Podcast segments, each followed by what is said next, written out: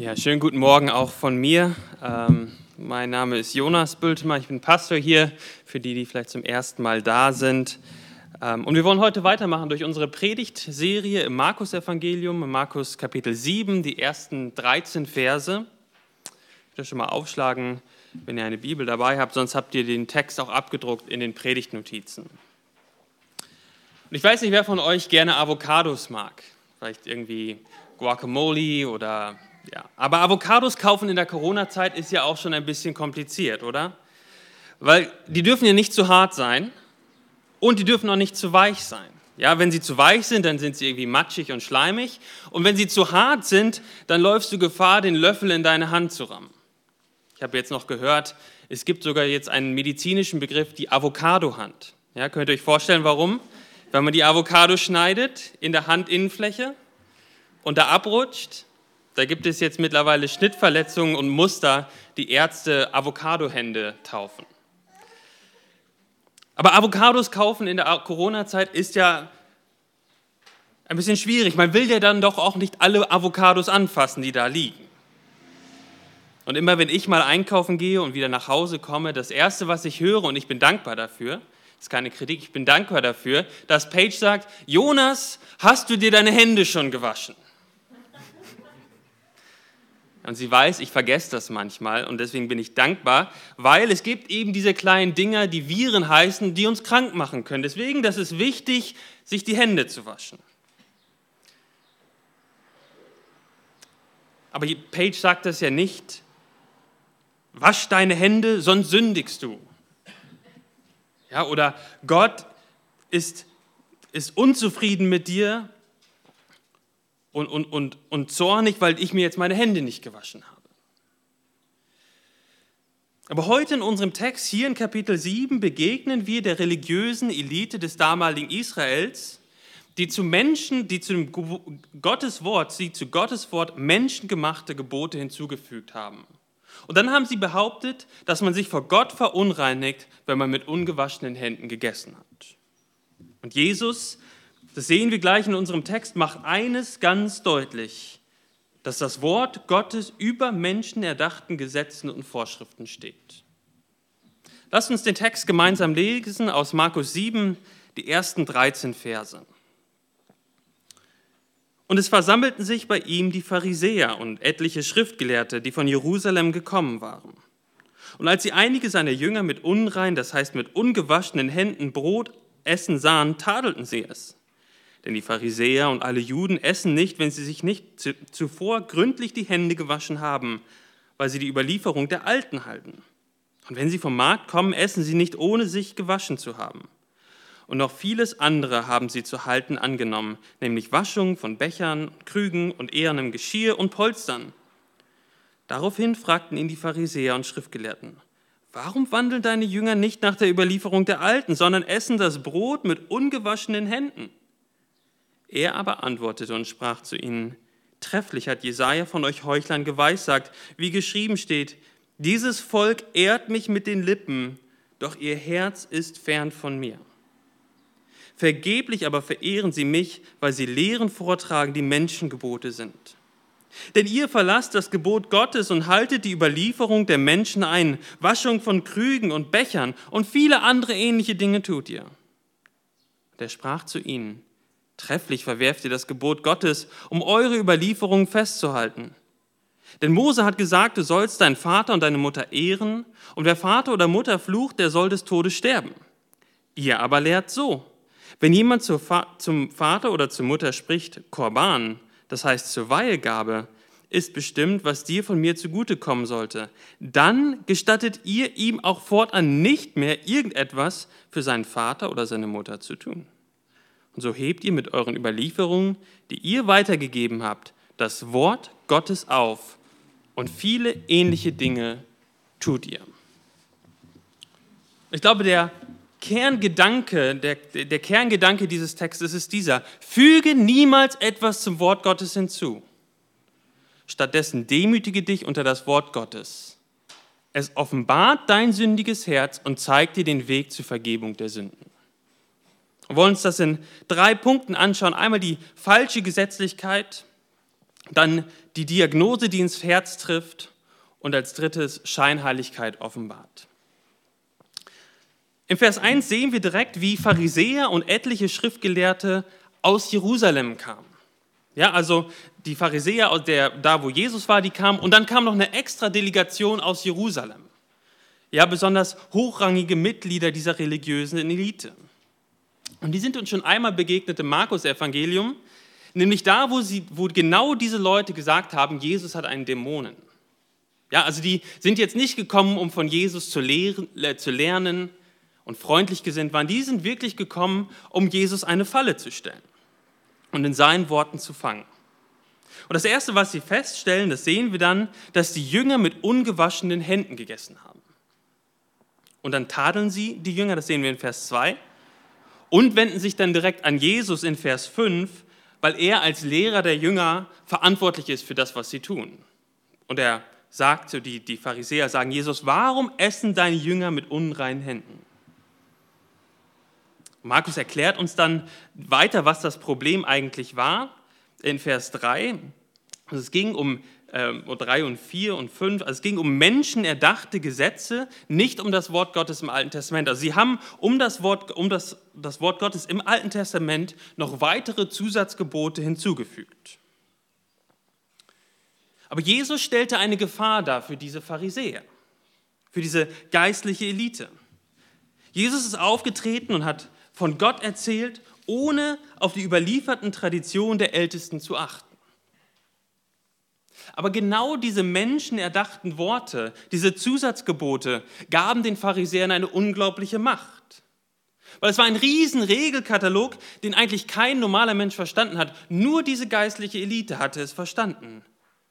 Und sie mussten, der für den kleinen Mann musste es immer runtergebrochen werden. Wie ist das wohl, wenn du denkst, du kannst Gott nur wirklich begegnen und gefallen, wenn du bestimmte Regeln einhältst, die von einer ganz bestimmten Gruppe nur verstanden werden?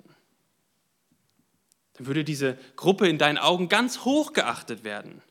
Du würdest an ihren Lippen hängen und sie fragen, sag mal bitte, wie muss ich mich in diesem und jenem Fall verhalten, damit ich vor Gott gut dastehe? Und so standen diese Pharisäer zwischen den Menschen und Gott. Warum war Jesus also eine Gefahr? Die Pharisäer waren in dem, was Jesus gepredigt hat, überflüssig. Jesus hat den Menschen gepredigt, kommt, kommt zu Gott, tut Buße und glaubt. Ihr müsst nicht erst alle Zusatzgebote einhalten. Bekennt eure Sünde und glaubt an das Evangelium. Und deswegen haben die Pharisäer versucht, Jesus hier an die Wand zu stellen.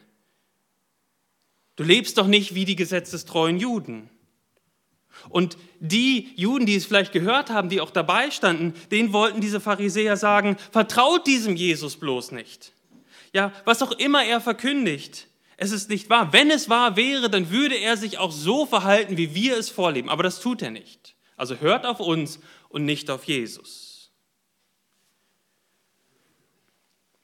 Aber was ist eigentlich dieses Unrein, von dem Sie dort sprechen? Wo, wo kommt das eigentlich her? Und da müssen wir einen kurzen Abstecher in das Alte Testament machen. Im Alten Testament konnten Israeliten dadurch unrein werden, wenn sie bestimmte Dinge angefasst haben. Das lesen wir in der, im Alten Testament in der Tora. Ja, zum Beispiel, wenn sie mit Toten in Berührung gekommen sind, dann waren sie unrein. Und wenn man unrein war, durfte man zum Beispiel nicht in den Tempel gehen. Und man durfte auch keine Gemeinschaft haben mit anderen Menschen. Man musste eine gewisse Zeit warten, dann musste man sich waschen und dann durfte man wieder dazukommen. Aber die Gesetze, von denen wir hier lesen, die die Pharisäer hier vorgetragen haben, sind nicht Teil dieses Gesetzes im Alten Testament. Es sind Zusatzgebote, die hinzugefügt wurden. Und manches wurde vielleicht am Anfang hinzugefügt, um so einen Schutzrahmen zu geben, zu sagen, wir, setzen noch weitere Gesetze, die ein bisschen strenger sind drumherum, damit man ja nicht das Gesetz gegen das Gesetz verstößt. Aber im Laufe der Zeit sind immer mehr Gebote hinzugekommen, ist immer komplexer und komplexer geworden und irgendwann hat die geistliche Elite vergessen, warum das Gesetz eigentlich am Anfang gegeben wurde. Warum wurde das Gesetz denn im Alten Testament eigentlich gegeben? Es war nicht eine Möglichkeit, wie das Volk Gottes zum Volk Gottes werden kann. Ja, strengt euch besonders doll an, dann werdet ihr das Volk Gottes werden. Es war andersrum. Die Israeliten, Gott ruft sich ein Volk aus Ägypten raus. Er macht sich ein Volk und gibt dem Volk dann das Gebot. Anweisung dafür, wie das Volk Gottes leben soll. Und das Ziel war es, dass sie ins gelobte Land kommen und dort unter, als Volk Gottes, unter der Herrschaft Gottes, zu seiner Ehre leben, nach den Geboten Gottes und zum Wohl der Nation. Wir wissen, dass Israel das nicht gemacht hat. Sie haben sich gegen Gott aufgelehnt und gegen das gute Gebot Gottes aufgelehnt. Und es ist ganz wichtig, auch für uns heute, dass wir richtig über, das, äh, über Gottes Gesetz nachdenken. Das Gesetz ist nicht schlecht, es ist gut. Es kommt von Gott, der sein Volk liebt und ihnen zeigt, was es bedeutet, ein erfülltes Leben als Volk Gottes zu leben. Ja, das Gesetz entspringt aus der Liebe Gottes. Ich glaube, das ist ganz wichtig auch für die unter uns, für die jüngeren Leute unter uns. Das Gesetz Gottes scheint manchmal einengend zu sein. Man darf nicht das machen, was man vielleicht will. Aber wir dürfen nie vergessen, das Gebot Gottes, die Gebote Gottes sind gut und führen zum echten Wohl eines Menschen. Gott, der Schöpfer, der alles in dieser Schönheit geschaffen hat, wie wir es gerade auch auf den Bildern gesehen haben, sagt in seinen Geboten, wie, das Leben, wie wir das Leben in seiner Fülle genießen können, wie das Leben funktioniert.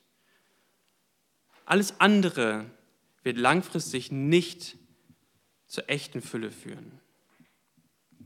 Also allgemein können wir sagen, Gesetze Gottes sind gute Anweisungen zur Lebensführung für unsere Menschen. Ja, das Gebot Gottes ist gut und entspringt aus seinem Vaterherz. Wenn wir wissen wollen, wie das Leben funktioniert, wie Beziehungen funktionieren, wie Arbeit funktioniert, wie Erziehung funktioniert, wie Ehe funktioniert, wie Single-Sein funktioniert, wie Gemeinde funktioniert, in all diesen Fragen müssen wir auf Gottes Gebote hören und Gottes Wort hören. Das Problem ist nicht das Gesetz, sondern das menschliche Herz. Israel, hatten wir eben schon gerade drüber nachgedacht, hat, haben es gebrochen. Adam und Eva haben es gebrochen. Und auch wir haben es gebrochen. Das Gesetz macht offenbar, dass unser Herz fern ist von Gott. Das, was das Gesetz Gottes unter anderem bewirken soll, ist, dass wir auf die Knie gehen müssen und bekennen, wir sind Sünder, Gott sei uns Sünder gnädig. Aber die Pharisäer haben es benutzt, um sich selbstgerecht zu präsentieren und haben gesagt, guckt uns an. Wir halten alles genau ein. Nein, nein, wir halten alles genauer als genau ein, weil wir alles einhalten. Folgt uns nach. Und das lesen wir dann in den Versen 2 bis 4, dass sie nicht mit unreinen Händen essen. Wenn sie vom Markt kommen, dann müssen sie sich immer waschen. Und dann in Vers 4 ähm, fasst er das nochmal komplett zusammen, Markus. Und noch vieles andere haben sie zu halten angenommen, nämlich Waschung von Bechern und Krügen und Ehren im Geschirr und Polstern. So haben die Pharisäer die Menschen an sich gebunden und an ihre Gebote, anstatt an die Gebote Gottes. Und das ist eine wichtige Frage, auch für uns heute Morgen, für dich ganz persönlich. Wie definierst du ein gottesfürchtiges Leben? So wie Gott es sagt in seinem Wort, in seinem Gebot, oder so wie du es denkst. Oder vielleicht wie du es aus der Vergangenheit oder aus einer religiösen Tradition kennst. Die Frage für uns heute Morgen, auch in unser Herz hinein ist, sind wir bereit, uns mit dem Wort Gottes in der Hand zu hinterfragen? Wo gibt es klare Gebote Gottes?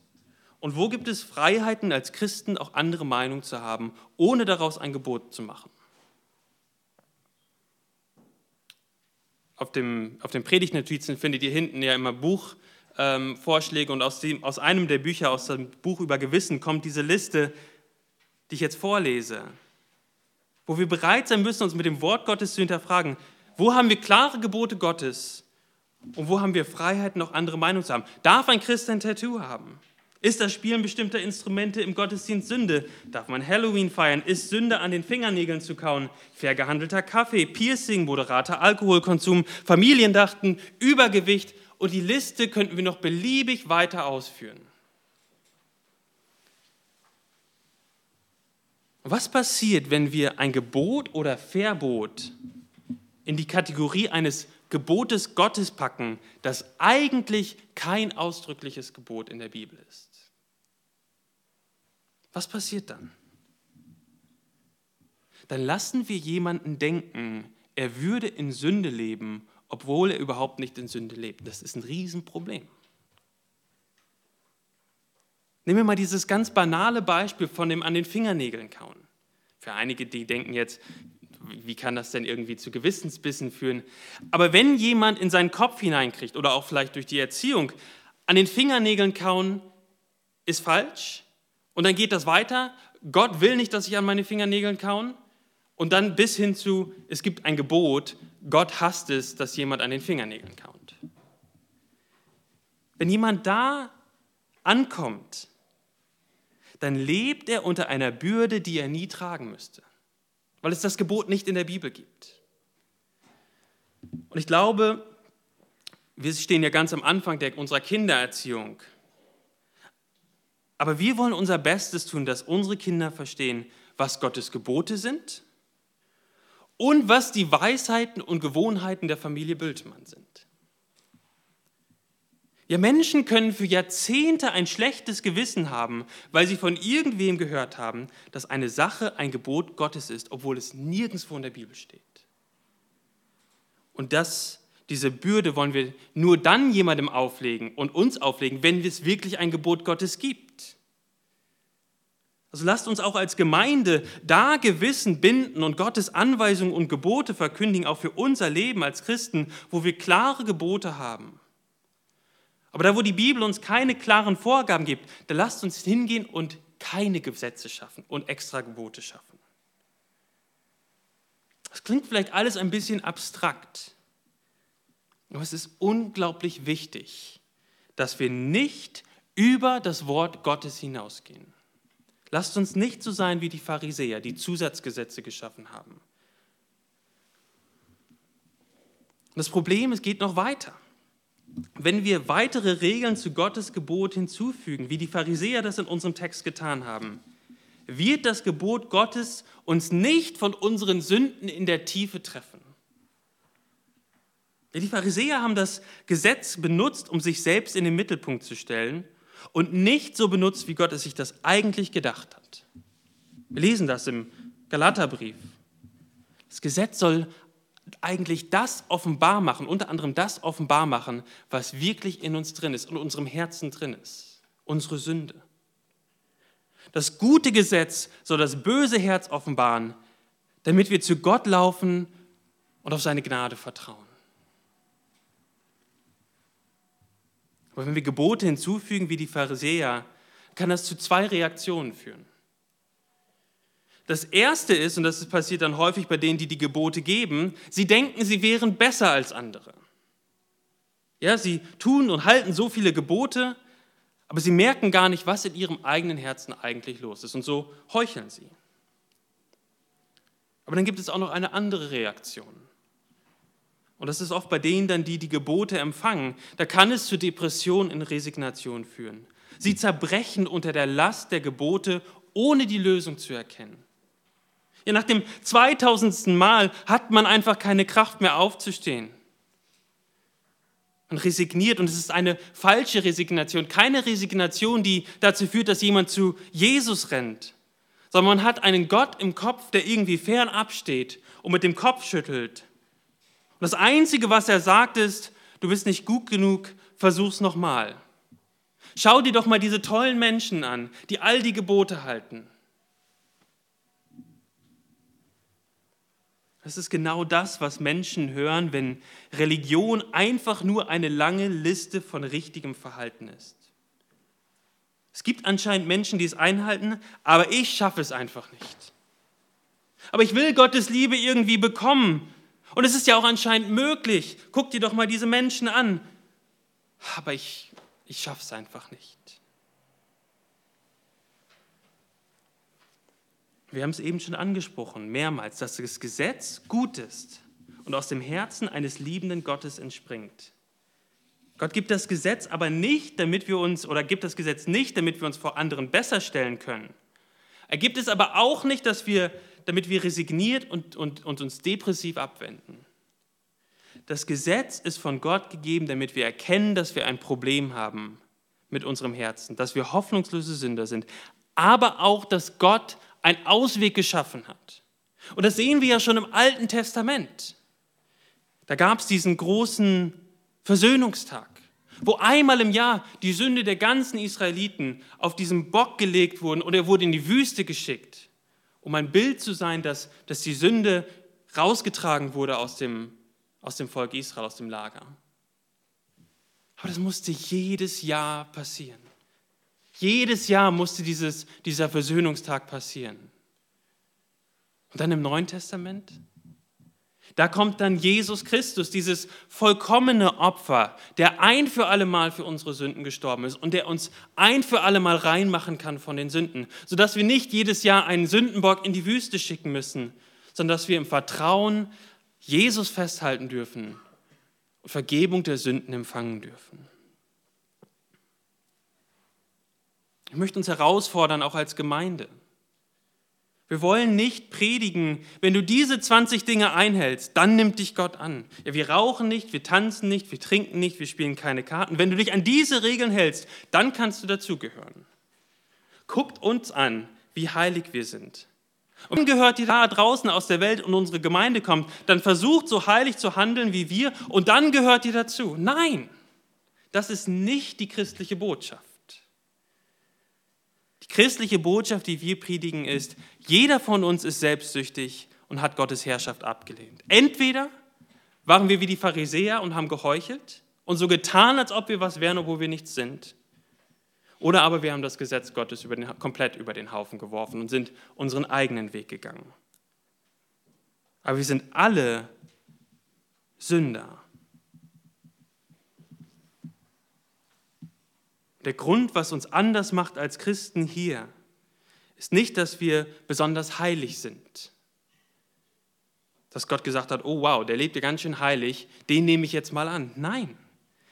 Wir sind hier eine Gemeinschaft von Sündern, die in Christus Vergebung gefunden haben. Und mit seiner Kraft nun wollen wir uns danach ausstrecken, auch immer mehr zu seiner Ehre und zum Wohl unserer Mitmenschen zu leben. Aber wir leben für Gott nicht, um uns vor Gott etwas zu verdienen, nicht um Menschen zu beeindrucken, sondern im Wissen, dass wir nicht besser sind als alle anderen Menschen. Auf der festen Grundlage der vollen Vergebung unserer Sünden leben wir zur Ehre Gottes und zum Wohl unserer Mitmenschen. Und so möchte ich uns herausfordern, dass wir nichts zu dem Gesetz hinzufügen und dann so tun, als ob wir es einhalten würden. Lasst uns das gute Gesetz anwenden, das Gott uns gegeben hat, wie ein Röntgengerät. Ja, von außen sieht ein Herz sieht, sieht ein Herz gesund aus oder ein, ein Körper gesund aus. Und dann kommen die Röntgenstrahlen und offenbaren, dass dort ganz schön viel zerbrochene Knochen sind. Und unsere Leben sehen doch auch oft so perfekt aus oder vielleicht die Leben von anderen, das die Leben von anderen Menschen. Das Gesetz ist wie ein Röntgengerät für unser Herz, das es sichtbar macht, dass nicht Gott der Herrscher ist in unserem Herzen, sondern oft wir selbst. Die Pharisäer haben das Gesetz benutzt, um sich selbst zu rechtfertigen, anstatt anzuerkennen, dass sie genauso wie alle anderen Menschen unrein sind vor Gott und Vergebung brauchen. Und wir sehen dann in den Versen 6 und 7, wie Jesus genau dieses Problem anspricht. Und das ist der zweite Punkt, eine Diagnose, die ins Herz trifft. Jesus zitiert aus Jesaja und sagt: Ihr Heuchler, ja, dieses Volk ehrt mich mit den Lippen, doch ihr Herz ist fern von mir. Vergeblich aber verehren sie mich, weil sie Lehren vortragen, die Menschengebote sind. Was ist ein Heuchler? Ein Heuchler ist jemand, der so tut, als ob er etwas sei, obwohl er es nicht ist. Und Jesus nennt hier eben zwei ganz konkrete Beispiele. Das erste ist, das ist der erste Teil, ihr habt ein Lippenbekenntnis, aber in eurem Herzen seid ihr nicht dabei. Ihr sagt viel nach außen hin, aber im Herzen lebt ihr ein anderes Leben. Und Jesus drückt das im Matthäusevangelium so aus, dass ihr wie getünchten Gräbern gleich seid. Ja, nach außen hin ist es schön angemalt, aber innen drin ist es voll von Totengebeinen. Und jeder, der ein bisschen Bibelkenntnis hat, an dieser Stelle, identifiziert sich lieber mit allen anderen, außer mit den Pharisäern. Weil wir, wenn wir die Bibel ein bisschen kennen, wissen, dass die Pharisäer am Ende immer die Dummen sind. Aber damals hätten wir die, das Leben der Pharisäer angeschaut und gesagt, guck mal, die leben ja ein ganz anständiges Leben. Das sind keine Gauner, das sind keine Prostituierten. Aber wie schnell sind doch auch wir in unserem Herzen Pharisäer? Wie schnell geht das, auch bei mir? Da denke ich, ich bin besser als der da drüben, weil ich nicht so lebe wie er. Oder weil ich nicht so rede wie er oder sie. Oder weil ich mich nicht so anziehe. Vielleicht denkt der eine oder andere in seinem Herz, ich bin besser als meine Freunde und Bekannte, weil ich vor der Ehe mit einer Freundin nicht schlafe. Und dann, wenn man verheiratet ist, dann denkt man, ich bin besser als die da, die sich nach fünf Jahren schon wieder scheiden lassen bin besser, weil ich nicht lüge. Ich bin besser, weil ich mich nicht so anziehe, dass man so viel Haut sieht. Ich bin immer da im Gottesdienst und singe und diene und gucke nicht Fußball und trinke gemütlich Kaffee am Morgen. Aber wenn man nur die richtigen Herzenstüren öffnet, auch bei mir und bei dir, dann wird man da genauso finden, Sünde finden. Und ich und wir haben keinen Grund, uns gegenüber anderen Menschen besser zu stellen, nur weil wir in bestimmten Bereichen weniger sünden als andere dann sind wir Heuchler. Wir alle Menschen sind Sünder. Das lesen wir im Römerbrief ganz deutlich. Und alle brauchen die Vergebung, die nur in Christus zu finden ist. Das erste Symptom ist also dieses Lippenbekenntnis. Und das zweite, das er dann anspricht in Vers 7, ähm, sagt, dass man, ähm, man, sie denken, dass sie Gott ehren würden durch selbstgemachte Gebote. Warum, warum ist das heuchlerisch? Warum ist das heuchlerisch? Dass sie versuchen, Gott zu ehren mit selbstgemachten Geboten. Nun, sie sagen, wir halten die Gebote Gottes. Ja, wir sind voll für Gott. Gott ist uns voll wichtig. Wir sind Menschen, die das Gebot Gottes hochhalten. Aber dann im Hintergrund definieren sie, was das Gebot Gottes ist. Und sie definieren es nicht so, wie Gott es definiert hat. Das heißt, du kannst nicht einfach Gottes Autorität und Namen benutzen, um dann deine eigenen Vorstellungen und Gebote durchzusetzen. Ja, entweder gehen wir hin und sagen, mit der Autorität Gottes und der Bibel, so sagt Gott, und wir predigen die Gebote Gottes und auch das Evangelium. Oder aber wir gehen hin und sind ehrlich und sagen, jetzt bin ich der Chef. Aber beides geht nicht und das ist heuchlerisch. vor kurzem einen Podcast gehört. Also wenn ihr Bücher lest, ist es auch immer gut, mal Bücher zu lesen, wo ihr von, wo ihr von vornherein nicht wisst, dass ihr mit dem, mit dem Autor übereinstimmt. Ja, es ist gut, auch mal in andere Gespräche reinzuhören, um, um auch da was von zu lernen, aber auch zu wissen, wo man vielleicht Schwierigkeiten hat mit bestimmten Argumenten. Und so hat dieser Autor gesagt, und ich zitiere ihn jetzt hier, so sagt Gott, und es geht um die, um die Ebenbildlichkeit Gottes und dass der Mensch Würde hat. Und er sagt, aus heutiger Sicht würden wir zu Mann und Frau noch divers hinzufügen. Gott schuf den Menschen seiner Vielfältigkeit und in dieser Vielfältigkeit ist der Mensch Gottes Ebenbild. Es geht nicht. Wir können nicht das, die Ebenbildlichkeit Gottes hochhalten und sagen, wir sind für die Würde des Menschen und gleichzeitig sagen, naja, aus heutiger Sicht würden wir aber da noch ein bisschen was hinzufügen. Das geht nicht. Entweder nehmen wir das Gebot Gottes und die Bibel so, wie sie uns präsentiert wird, oder aber nicht. Aber die Autorität Gottes zu missbrauchen für seine eigenen Gebote, das ist heuchlerisch. Und dann definiert oder dann spricht Jesus, und das ist unser dritter Punkt noch kurz zum Schluss. Das zweite Symptom, also dass sie Lehren vorgetragen haben, die Menschengebote sind, führt er dann in den Versen 8 bis 13 weiter aus. Ähm, oder 9 Vers 13 wo er sagt, trefflich verwerft ihr das Gebot Gottes, um, um eure eigenen, um eure Überlieferungen festzuhalten. Und das ist richtig sarkastisch, also die Schlachterübersetzung, da kommt das nicht so, nicht ganz so raus, aber dieses Wort trefflich, das ist sarkastisch gemeint. Ihr habt einen richtig guten Weg gefunden, das Wort Gottes zu umgehen und zu untergraben. Ihr habt einen richtig guten Weg gefunden, super, habt ihr klasse gemacht. Das Wort Gottes sagt, du sollst deinen Vater und deine Mutter ehren, sagt Jesus. Und wer Vater oder Mutter flucht, der soll des Todes sterben. Das war ein ganz, ist ein ganz wichtiges Gebot, also dass die Kinder Verantwortung haben für die Eltern, ganz besonders in der damaligen Zeit auch, und das ist heute auch noch genauso, für die Eltern im Alter zu sorgen. Damals gab es, die, ähm, gab es keine, keinen Sozialstaat, der auch Dinge abgefangen hat. Von daher war es extrem wichtig und ähm, ja, wichtig, dass Kinder im Alter die, die alternden Eltern versorgt haben. Aber was, wenn man dieses Gesetz weiter hochhalten will? Denn es ist ja Gottes Gesetz. Aber das ist schon ziemlich nervig, sein hart erarbeitetes Geld mit seinen Eltern teilen zu müssen. Nun, was diese Zusatz, diese Pharisäer gemacht haben, sie haben ein weiteres Gebot hinzugefügt. Und wir wissen nicht hundertprozentig, wie das funktioniert hat, aber ungefähr so, man hat quasi Geld, was eigentlich für die Eltern bestimmt war, deklariert als Gott geweiht. Man hat sozusagen das Geld genommen und gesagt, Korban als Gott geweiht. Und das ist dann sozusagen das Geschenk an Gott, was dir von mir zugutekommen sollte. Ja, also man hat das Geld einfach als Gott geweiht deklariert und auch irgendwie dann auch an die Eltern abgegeben. Das war ja auch für die Eltern bestimmt, aber das Geld ist jetzt sozusagen Gott geweiht.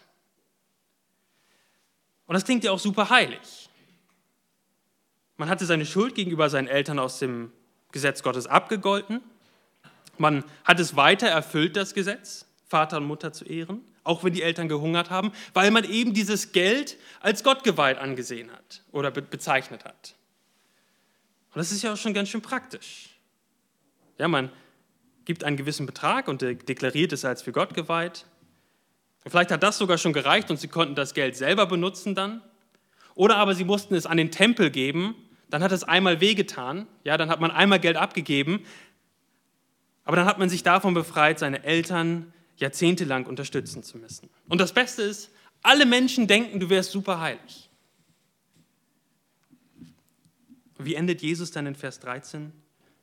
Und so hebt ihr mit euren Überlieferungen, die ihr weitergegeben habt, das Wort Gottes auf und viele ähnliche Dinge tut ihr. Ich glaube, was wir davon lernen können, ist, dass wir dem Anspruch des Gesetzes Gottes nicht ausweichen können, indem wir stattdessen etwas anderes tun. Das ist genau das, was die Pharisäer getan haben. Sie haben etwas anderes getan und so das Wort Gottes ausgehebelt. Und vielleicht bist du hier und du kennst Jesus noch nicht und du glaubst ihm noch nicht. Dann möchte ich dich herausfordern, nachzudenken auch in deinem Herzen zu forschen. Du weißt, dass du vor Gott mit deiner Sünde nicht bestehen kannst. Und, und wenn dein Gewissen nicht vollständig abgestumpft ist, dann weißt du, dass du irgendwann vor einem heiligen Gott stehen wirst. Und dein Leben mit deiner Sünde wird vor Gott nicht bestehen. Und dann Gibt es die Gefahr, dass wir diese Stimme dadurch leiser drehen, indem, indem wir eine andere Stimme lauter drehen? Sie sagen, die Gebote, die ich in meinem Herzen brechen, breche, finden bei mir keine Anwendung, weil ich nicht so lebe wie der da drüben. Und man findet immer jemanden, der mehr schlechte Dinge macht, mehr sündigt als ich. Du kannst das Gebot Gottes und Gott selber, dem gerechten Richter, nicht aus dem Weg gehen, indem du darauf verweist, dass du besser bist als andere. Am Ende des Tages musst du dich vor Gott rechtfertigen und du wirst dich, und der Maßstab für, für diese Beurteilung ist das Wort Gottes und seine Gebote, die er offenbart hat. Und in seiner Liebe hat Gott sein Gesetz offenbart, damit wir erkennen, dass wir Sünder sind, damit wir dann aber Jesus Christus vertrauen, der für unsere Sünden gestorben ist. Und dazu möchte ich euch einladen, wenn ihr das nicht gemacht habt, Jesus zu vertrauen das anzunehmen, was er am Kreuz für dich getan hat. Aber auch für uns Christen in der Heiligung, glaube ich, gibt es da eine ganz wichtige Anwendung. Wie schnell können wir in unserem christlichen Leben in ein Denkmuster verfallen, das genauso aussieht wie die Pharisäer? Ich lebe eigentlich ein ganz gutes Leben als Christ. Ich gehe zur Kirche, passe immer brav auf. Ich arbeite sogar in der Kirche mit. Also darf ich jetzt auch mal eine Ausnahme machen. Gibt es bei dir so eine Sache, wo du sagst, Weißt du, die eine Sache, ich weiß, das ist falsch, ich weiß, das ist Sünde, aber ich mache so viel, das ist jetzt auch nicht so wichtig. Wahrscheinlich sind ganz besonders die angesprochen, die viel in der Gemeinde tun. Und dazu zähle ich mich als allererstes dazu. Wie einfach ist es doch, ein falsches Wort gegenüber unseren Kindern oder anderen Menschen, auch den Ehepartner, zu rechtfertigen, indem wir sagen, wenn du erstmal so viel für die Gemeinde tust wie ich, dann können wir noch mal reden. Ich darf das machen, weil ich so viel für Gott tue. Wie schnell rutschen wir in solche Gedanken rein. Und lasst uns diesen Text als Warnung nehmen, auch für uns, dass wir keine Heuchler sind, sondern dass wenn wir Sünde erkennen, dass wir das vor Gott bekennen, auch vor unseren Kindern bekennen, vor unserem Ehepartner bekennen, vor anderen Menschen zu bekennen und vor Vergebung bitten. Und zum Schluss, nur wenn wir so leben, wie wir das heute, wie wir heute darüber nachgedacht haben, bist du persönlich und werden wir und sind wir als Gemeinde ein echtes Zeugnis für die Welt. Wir stehen nicht hier mit gehobenem Zeigefinger, um dann im Stolz auf uns selbst zu zeigen und zu sagen, werdet so wie wir. Guckt uns an, wie heilig wir sind. Versucht das mal nachzumachen. Dann wird Gott euch auch aufnehmen. Was für eine Überheblichkeit wäre das? Wir stehen hier und zeigen auf Gott, der seine guten Gebote gibt, die uns alle verurteilen. Ob wir nun das Gesetz Gottes komplett verwerfen oder heuchlerisch das Gesetz benutzen und umbiegen, sodass wir als die Superheiligen dastehen. Wir zeigen auf Gott, der heilig ist und vor dem wir Sünder nicht bestehen können. Und wir zeigen gleichzeitig auf den Gott, der uns nicht erst dann liebt, wenn wir alles richtig machen oder ihm besonders viel Ehre bringen, sondern der uns liebt, noch bevor wir ihn irgendwie gesucht haben. Wo wir Sünder waren, hat er uns schon geliebt. Und er sendet seinen Sohn Jesus Christus, damit wir wieder in einer Beziehung zu diesem lebendigen Gott leben dürfen. Und das ist ein Riesenprivileg, das wir als Christen haben. Amen. Lass uns beten. Himmlischer Vater, wir danken dir für dein Wort, für die Klarheit deines Wortes. Ähm, und ich bitten, dass wir nicht zu deinem Wort hinzufügen, sondern es in, all deiner, in der ganzen Klarheit des Wortes predigen und dass wir uns dann aber auch ganz besonders daran erinnern, was du für uns getan hast am Kreuz und in der Auferstehung. Und da wollen wir uns drin festmachen und da ist unsere Hoffnung drin in dir, Jesus. Und ich bitten, dass uns diese Gedanken auch in den Alltag begleiten und uns unser Herz verändern, auch unsere Gedanken verändern, unsere Gefühle verändern. Amen.